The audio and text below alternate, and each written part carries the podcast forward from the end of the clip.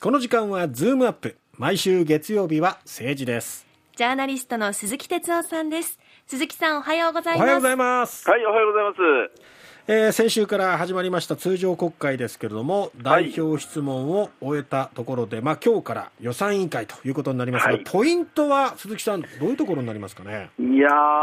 まあ、山ほどあるんで、えー、えー、予算委員会1か月ぐらいやってほしいんですけどね。それぐらいありますよね。あります、あります。あの、まあ、先週、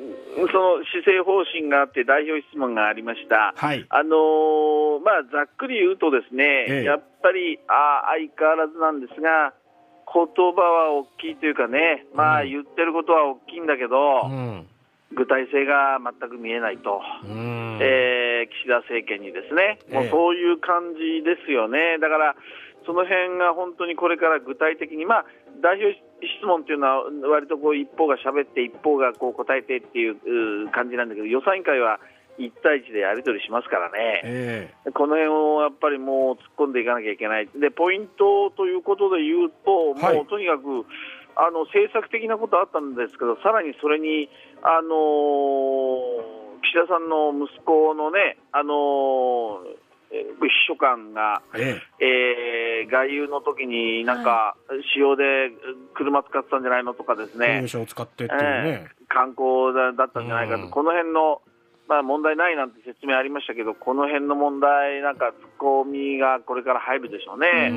えー、野党はその辺は徹底的にやるとまあ言ってましたんでね、あのー、まあ、そういうこともそう。で、あとは政策テーマから言うと、もう本当にね、大きい、例えばあの防衛費の増税の話がありますよね、そうですよね。でこれはあのー、まあ、前回もちょっとお話ししましたけれども、財源をどうするかっていうことで、まあ、増税のところだけポイントだけども、剰余金なんていうのを当てるなんて言ってますけど、この辺の財源、いやいや、剰余金って今までもいろんな大事なことに使ってたのに、それを防衛費に回すんだったら、あこれえそ、そういう大事なところの予算が減るんじゃないのとかですね、この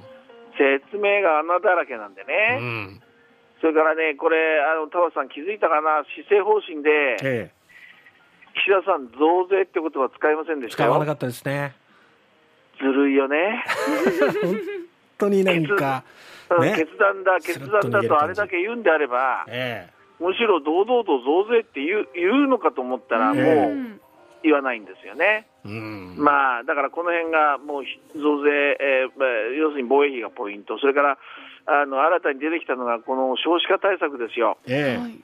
代表質問でね、あの、はい、この自民党の質疑の中で、この少子化対策の一つとしてね、うん、あのまあ、子育てをしているお母さんがね、はい、子育てで、まあ、育児休暇してる時にね、うん、まあ、学び直しみたいなチャンスを与えたらどうだろうと、ね、リスキリングですよね、うん、その間にキャリアをまあ積んでね、別のことをまあ資格取ったりなんだりね、えー、えー、そしたら、いや、それはいいことだ、ぜひ支援するなんて岸田さん言ってるけど、うん、まあ、これ、あの、子育てやってるお母さんはみんな激怒すると思いますよ。何のために休んでいるのか単なる休みじゃねえぞと。育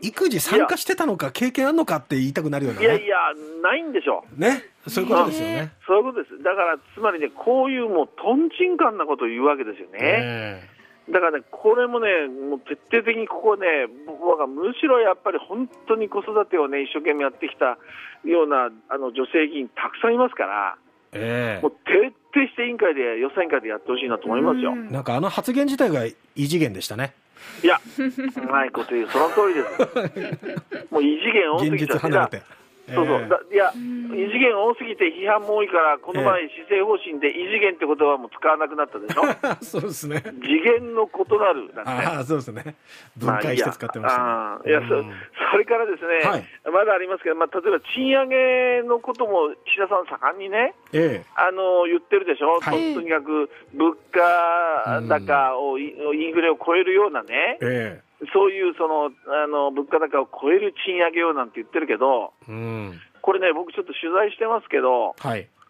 これ無理ですよ。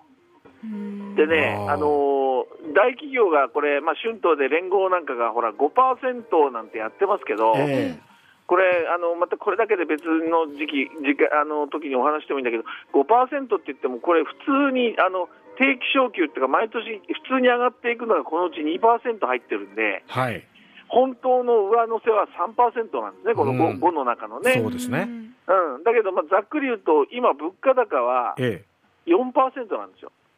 だから、物価高の4%を超えるには4%以上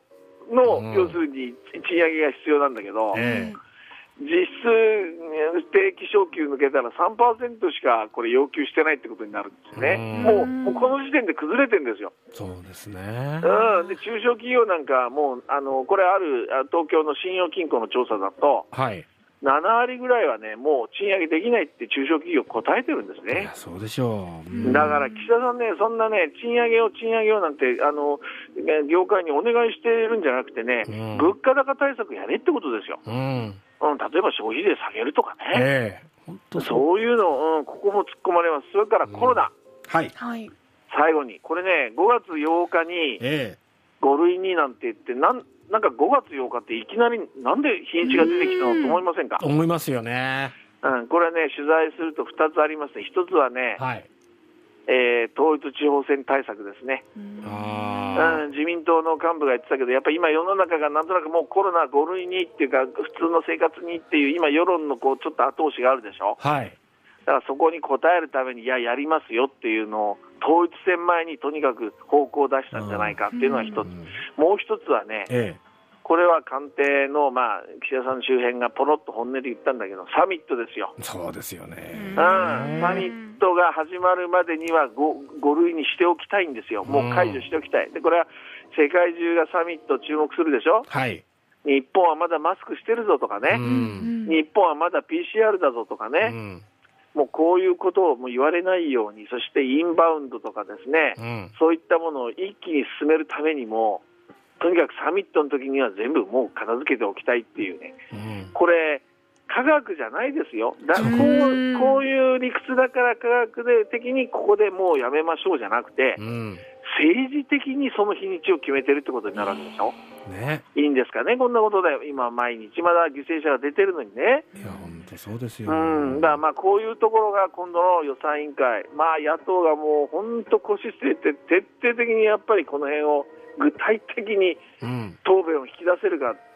えー、引き出せなければまた岸田さんってあ支持率下がっていく。そんな感じのせめぎ合いになるんだろうなと思いますね、うん、そうですね、なんかその5月8日っていうのもゴールデンウィーク明けじゃないですか、うんうん、ええ、なんかそこにもなんか自信がないんじゃないかなって見えちゃうんですよ、自信があるんだったら、もうゴールデンウィーク前に買ったらいいじゃないかって思うんですけど、そうそうでもやっぱりここ、科学的な根拠も示せないから、なんか、とりあえずゴールデンウィーク明けでみたいな。そうだからゴールデンウィークまでは気をつけます、うん、えー、ゴールデンウィーク明けたらって、なんとなく、でも、なんとなく聞くと、ええ、ああそうかななんて、なんか変な納得感があるような、微妙なね、ええ、もう、まあ、騙しのテクニックって失礼だけど、うんそういうところなんです、だからそうじゃなくて、科学的にこうこうこうなったから大丈夫だって、そのタイミングでやればいいじゃないですか。本当そうですね。ねだからまあこの辺もちょっとあの、しっかり野党を追及してほしいなっていう、まあ、見どころというかね、ポイントはそ,、の辺だと思います、はい、今日挙げていただいたポイント、これからまたさらにあのズームアップのコーナーでも詳しく、来週以降、鈴木さんにまた解説していただければと思いますので、よろしくお願いします。はい、どうも。ジャーナリストの鈴木哲夫さんでした。